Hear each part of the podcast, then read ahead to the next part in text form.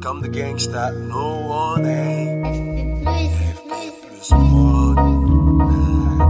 Welcome. We are super excited to introduce Brain, the brain. a completely new experience for Omnisphere.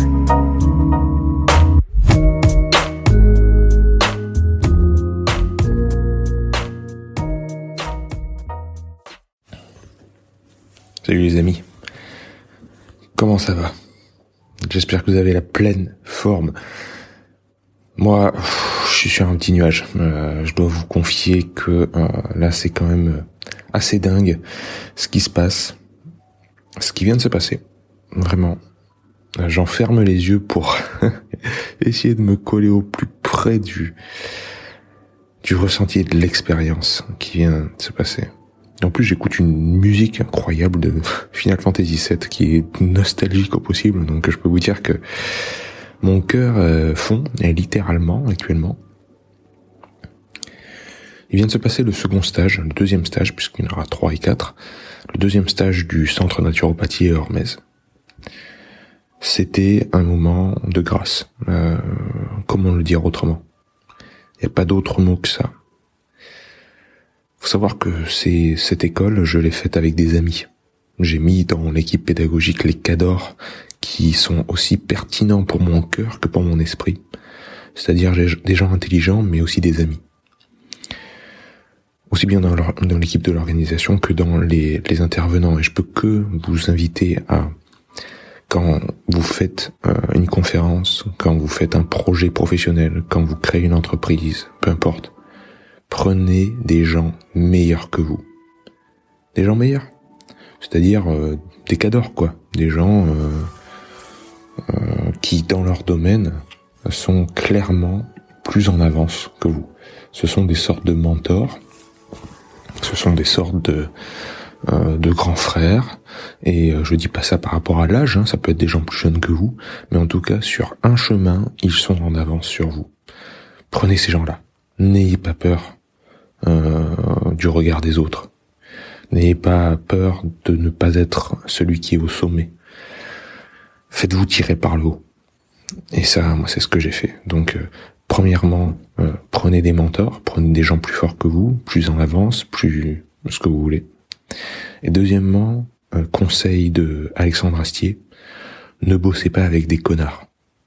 Ne bossez pas avec des gens avec qui vous ne mangeriez pas à midi. Voilà. Bosser avec des gens que vous aimez. Ça veut pas dire bosser avec votre famille ou bosser avec vos amis, mais euh, foncièrement avec des gens que vous appréciez. Vous pourriez euh, faire un repas euh, tout à fait n'importe où avec ces gens-là. Voilà les deux conseils pour commencer. Donc cette école, ce stage surtout. On va parler de méditation, on va parler de bouddhisme, on va parler de finalement de l'enseignement de Bouddha, euh, puisque pour préparer ce stage numéro 2, euh, qui était pour euh, pour ma part l'enseignement du Tumo, eh bien je me suis quand même attardé sur ce, terme de méditation, ce terme de, de, bouddhisme, ce terme de Bouddha et de méditation et de pardon. Euh, surtout que tout, cela fait suite à mon gros voyage au Japon, euh, pays que je n'avais pas retrouvé depuis 2018, donc depuis quatre ans, euh, et qui est quand même un pays qui m'a forgé pendant sept années. Euh, donc c'est pour ça que euh, sur les podcasts, sur ma chaîne YouTube, sur les réseaux, vous voyez qu'il y a beaucoup de communication autour de la méditation, du Bouddha, etc. Le thème de, ce stage, c'était la solidarité. C'était le lien. C'était l'importance du lien. Et ce qui est fou, c'est que les trois intervenants, euh, il y en avait quatre. Il y avait Julien Lepage, qui nous a enseigné la réflexologie plantaire, mais Julien était déjà là au stage précédent la matière était déjà couverte, mais les trois nouvelles matières,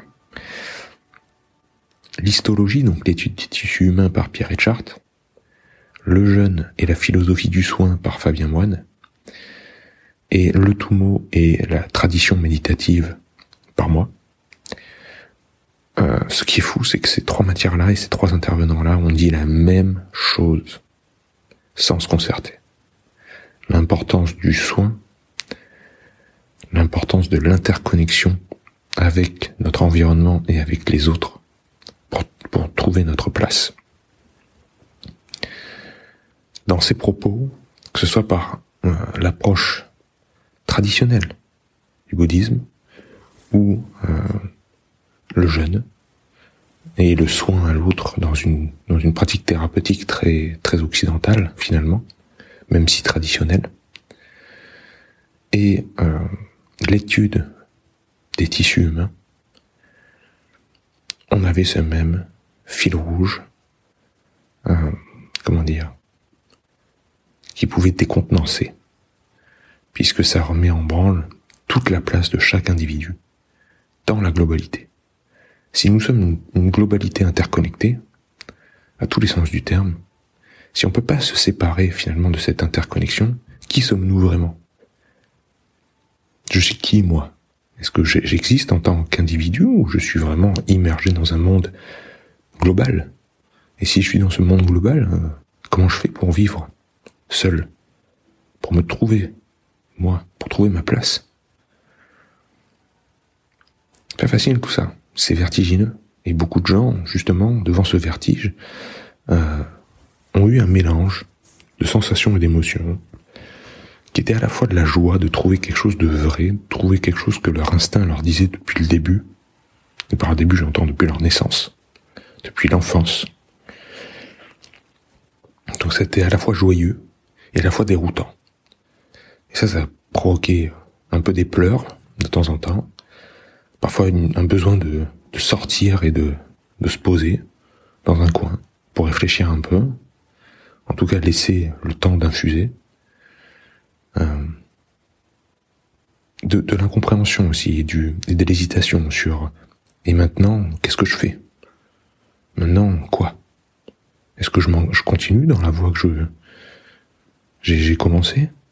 Mon métier, ma famille, toutes mes certitudes, ma stabilité, ma régularité, mes régularités. Tout ça, en fait, c'est des inventions de l'esprit. Ça crée une vision, ça permet de voir le chaos, ça permet de voir vraiment tout ce qui, dans notre environnement, nous, est une forme de désordre, en fait. Une fois qu'on se pose, qu'est-ce que c'est le Tumo C'est une assise ou un bain dans le froid, dans un désordre maximal, dans une perturbation apocalyptique, hormonale, nerveuse, émotionnelle, tout bouge. Et dans ce chaos qui est omniprésent, on demande de trouver le confort, on demande de trouver la stabilité, une ligne droite. C'est ça la vie. Qu'est-ce que c'est le jeûne? Le jeûne, c'est observer le chaos. C'est observer les tiraillements de la faim, des habitudes, de, de nos chemins de pensée. Quand on enlève la bouffe, quand on retire cette diversion et cette euh, euh externe pour faire un repli vers soi et donc vers les autres. Le repli vers soi, c'est le repli vers cette réalité que on a besoin des autres que l'autonomie c'est la mort. On n'est pas autonome. L'autonomie c'est la recherche d'autonomie dans le sens vertueux. C'est juste l'absence de dépendance à l'autre. C'est l'absence de faire peser sur l'autre une certaine forme de devoir, de pression. C'est l'autonomie en fait, c'est la force de soi-même pour les autres. Être fort pour être utile, disait Georges Hébert.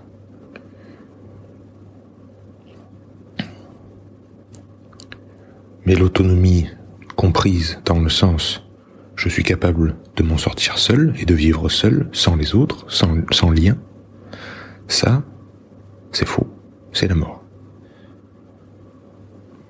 Qu'est-ce que c'est l'histologie? La compréhension des tissus humains c'est la compréhension que, entre autres, notre membrane principale, la peau, n'est pas une limite, mais une interface avec le monde. Toute notre sémantique et notre vocabulaire est faux et nous induit en erreur. C'est comprendre que il y a un tissu conjonctif qui relie tout, toutes les parties et qui forme un tout qui est interconnecté avec le monde et avec autrui. Qu'est-ce que c'est l'enseignement de Bouddha? La roue du, du, du karma, la roue de la vie et de l'éternelle insatisfaction. C'est de faire lumière, c'est de comprendre que nous sommes, nous basons habituellement nos pensées et nos actions sur une illusion, l'illusion d'un soi permanent. Et que tant qu'on n'a pas compris cette illusion, on va agir sur ce soi, cette identité que l'on pense être, et boucler indéfiniment sur l'éternelle insatisfaction. Bouddha nous dit faites lumière au moment du manque, faites lumière au moment de l'attirance vers le confort et le refus de l'inconfort, afin de mettre en lumière toutes nos habitudes et nos automatismes.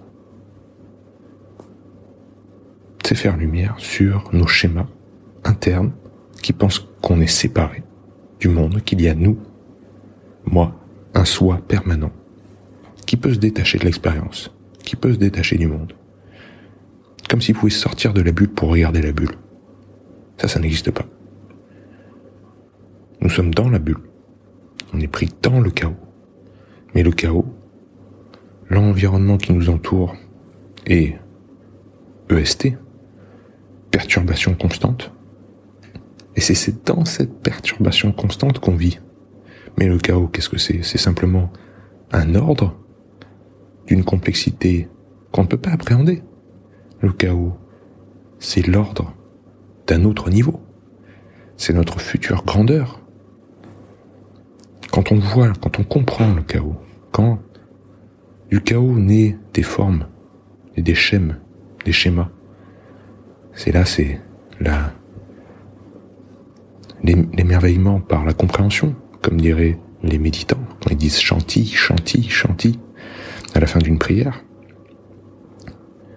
On pourrait traduire par, oui, l'émerveillement, la joie qui naît de la compréhension. Quand vous reliez les points dans un schéma, quand tout d'un coup le, dessin apparaît, ah, c'est magnifique, c'est le moment Eureka. Vous avez fait du chaos une compréhension, vous avez fait du chaos un ordre. Le seul problème, c'est que dans la bulle de l'expérience, vous pourrez pas sortir pour regarder le chaos de l'extérieur et en délimiter des schèmes. On est toujours pris dans l'expérience, donc il faut accepter, accepter d'être dans l'instant présent, ni dans le passé ni dans le futur. Ces moments-là n'existent pas. On peut les imaginer par une pensée abstraite, certes, on peut s'en servir, se servir des, des leçons du passé, se servir de la projection dans le futur, mais jamais au détriment de la vie du présent, jamais au détriment du fait que nous sommes l'expérience. Les méditants, comme je l'ai répété durant le stage, savent très bien que, au départ, quand on commence à méditer, on s'imagine, observant nos pensées, et chaque pensée qui arrive, il faut la laisser filer, passer, comme si elle coulait comme une rivière. Une, une pensée file sur la rivière, puis une autre, puis une autre, et on les regarde filer. Mais on n'est pas assis sur le bord de la rivière. C'est impossible de s'asseoir en dehors de l'expérience. On est la rivière. On est le tumulte. Constamment. C'est ça en fait, la leçon de la méditation. Il n'y a pas de soi permanent.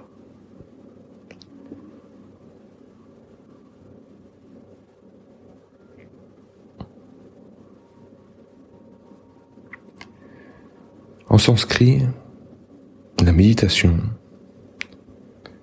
en tout cas la méditation d'origine tibétaine, transmise par le Bouddha, il y a plusieurs formes de méditation, mais moi je vous parle de bhavana, ça veut dire pratique, développement,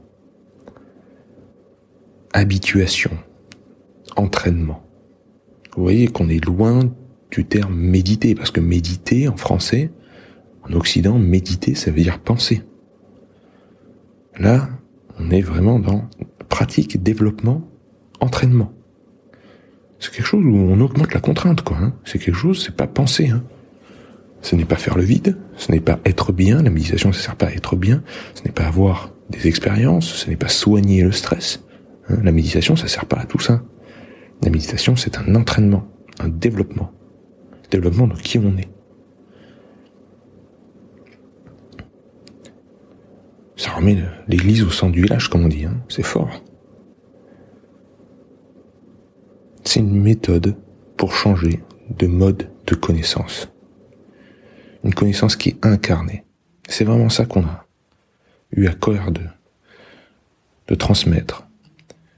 Personnellement, dans cette pratique du tout mot, mais aussi avec un cours sur les sciences cognitives, vraiment un aspect très occidental de l'approche du, de la rencontre plutôt, entre les sciences occidentales et les traditions indiennes, notamment la sagesse du Bouddha, euh, c'est cette inscription corporelle de l'esprit.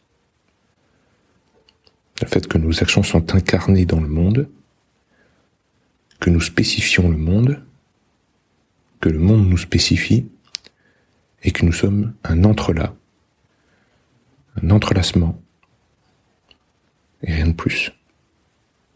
Mais rien de moins. et ça c'est beau. Ça, ça laisse la place à l'entièreté du champ des possibles. Quand on commence à se dire, comme beaucoup d'élèves m'ont on fait cette remarque, et maintenant, qu'est-ce qu'on fait? Et maintenant, quoi? Maintenant qu'on a compris tout ça, maintenant qu'on a vu, maintenant on s'entraîne s'entraîne à expérimenter ce choix éclairé. Puisque maintenant on fait de plus en plus la lumière, la méditation c'est une habituation, c'est un entraînement, donc il faut pratiquer avant de devenir bon à ça. Si un jour on devient bon, mais plus on pratique, plus on fait lumière. Plus on fait lumière, plus on peut faire un choix éclairé. Donc il faut pratiquer, comme tout entraînement.